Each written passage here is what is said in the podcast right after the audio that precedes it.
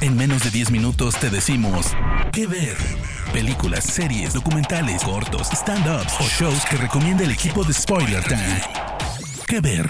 ¿Qué onda banda? Bienvenidos a Que Ver, donde te recomendamos películas y series en menos de 10 minutos. Yo soy Andrés y como siempre estoy muy feliz de acompañarlos. Recuerden que me encuentran como arroba AndrésAddiction en mis redes sociales, donde me pueden dejar todas sus sugerencias para futuros temas. Gente, esta semana hemos tenido el estreno de Black Panther Wakanda Forever, lo que ha sido todo un suceso en redes sociales desde alfombras rojas y bailes entre Tenoch Huerta y Lupita Nyong'o. Sin embargo, la cinta desde un punto de vista crítico, al igual que su primera parte, celebra la cultura africana, la cual también es bastante variada y rica en cuanto a cine se refiere, por lo que me pareció bastante interesante hacer un top relativo a esto. Entonces hoy les traigo 5 películas ambientadas en África. Empezamos. Vámonos con una de las cintas que en mi adolescencia confirmó mi gusto por el cine y que es en verdad muy buena. El último rey de Escocia, basada en la novela de Giles Foden, a su vez basada en una historia real, nos lleva al año 1970, cuando por caprichos del destino, el joven médico escocés, el doctor Nicholas Garrigan, interpretado por un joven James McAvoy, acaba ejerciendo su profesión en Uganda donde le da tratamiento gratuito a enfermos de bajos recursos. Sin embargo, ahí conocerá a un temible personaje, Idi Amin, interpretado por Forrest Whitaker, en el que para mí es su mejor papel. Este recién nombrado presidente del país africano al principio se muestra amable y carismático, pero detrás de esa máscara reina de forma cruel y sanguinaria. Tras conocerlo por casualidad, el Dr. Garrigan resulta ser bastante del agrado de Amin, sobre todo por ser extranjero y compartir su gusto por el fútbol, por lo que se le ofrece una muy buena paga para ser su médico personal. Sin embargo, Garrigan no sabía en lo que se metía y pronto comienza a buscar escapatorias de un hombre que incluso en la vida real fue acusado de canibalismo.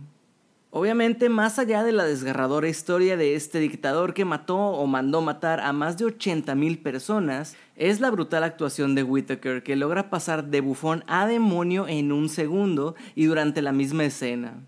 Es ese tipo de persona que asusta un montón porque no sabe si va a reaccionar mal a cosas inclusive nada importantes. Además tenemos una magnífica dirección por parte de Kevin McDonald, una bastante bien trabajada fotografía que mantiene su nivel durante toda la cinta y por supuesto un James McAvoy en la cinta que probablemente lo puso en el mapa de Hollywood, como un joven y despreocupado médico que siente que nada malo le pasará a él, pero que evidentemente se equivoca. El último rey de Escocia está en Star Plus.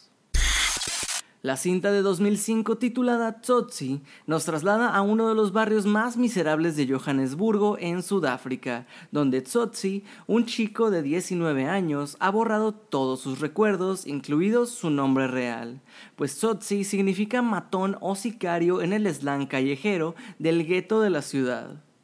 Huérfano desde muy pequeño y obligado a salir adelante por sus propios medios, el chico ha llevado una vida de privaciones extremas, tanto físicas como mentales. Tiene escasa conciencia de los sentimientos de los demás y se ha educado borrando cualquier sentido de compasión. Entonces, gobernado por puro impulso e instinto, le mueve el miedo que causa en otros. Sin hombres, sin pasado, sin planes a futuro y en un presente lleno de rabia, Tsotsi lidera su propio grupo de marginados sociales.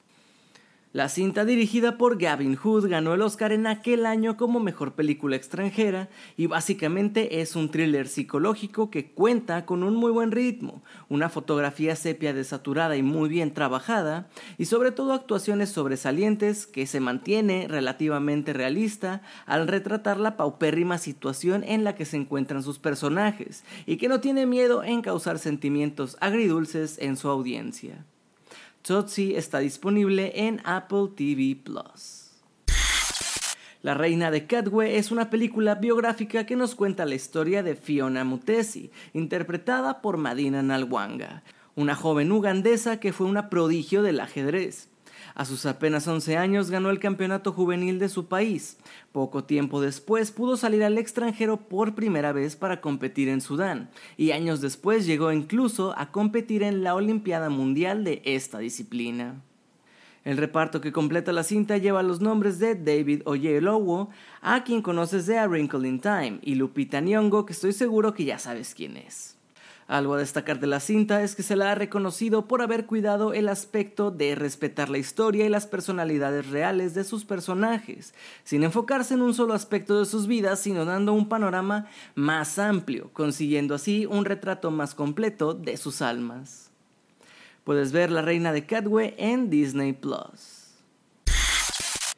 Otra de mis favoritas es Distrito 9 o en algunos países titulada Sector 9 que nos cuenta cómo tras la llegada de una enorme nave espacial a Johannesburgo en Sudáfrica, los visitantes alienígenas con aspecto de langostinos gravemente debilitados y desnutridos por la muerte de su planeta, fueron alimentados pero encerrados en un enorme campo de concentración en calidad de refugiados, lugar que le da el nombre a la cinta.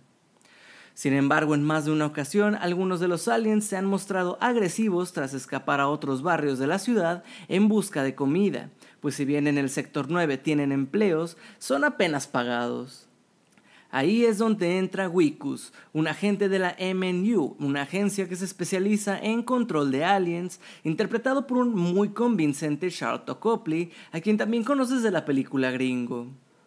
Vicus tendrá la misión de entrar al sector 9 e informarle a varios langostinos que tienen que desalojar sus viviendas e ir al sector 10, una nueva área un poco más lejos de ahí.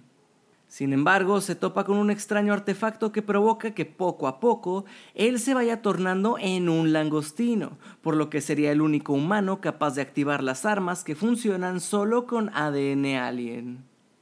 La cinta, además de entretener, se preocupa por dar un guion coherente y profundiza en los males de la raza humana. Y para ser una cinta de relativamente bajo presupuesto, no deja nada a desear, pues sus efectos son bastante buenos. Sector 9 es ya una película de culto que incluso en tiempos actuales puede llegar a revitalizar o refrescar el género de ciencia ficción y que puedes ver en Netflix. Es el año 2012, la ciudad maliense de Timbuktu, que da nombre a la cinta, ha caído en manos de extremistas religiosos. El protagonista Kidane vive tranquilamente en las dunas con su esposa Sátima, su hija Toya e Isam, un niño de 12 años. Pero en la ciudad los habitantes padecen el régimen de terror impuesto por los yihadistas, es decir, prohibido escuchar música, reír o jugar al fútbol. Las mujeres se han convertido en sombras que intentan resistir con dignidad. Cada día tribunales islamistas improvisados lanzan sentencias tan absurdas como trágicas. El caos que reina en la ciudad no parece afectarle a Kidane hasta el día que accidentalmente mata a un pescador de nombre Amado, quien mató a su vaca favorita, por lo que esta vez sí que tendrá que enfrentarse a las leyes de los ocupantes extranjeros. La producción de esta película tiene como origen Mauritania, que en sí ya es un gusto y un logro, pues desgraciadamente se encuentra en el top 10 de los países con mayor índice de pobreza, por lo que es difícil una oportunidad de este tipo. La película trasciende por su mensaje y sus denuncias, además de una cuidada fotografía, y puedes verla tanto en Movie como en Cinepolis Click. Gente, hasta aquí las recomendaciones de esta semana, espero que les gusten. Yo no me despido sin antes agradecerles, mi nombre es Andrés y nos escuchamos en la próxima edición de las 5 que ver. Chao. De parte del equipo de Spoiler Times, esperamos que te haya gustado esta recomendación. Nos escuchamos a la próxima. Que ver.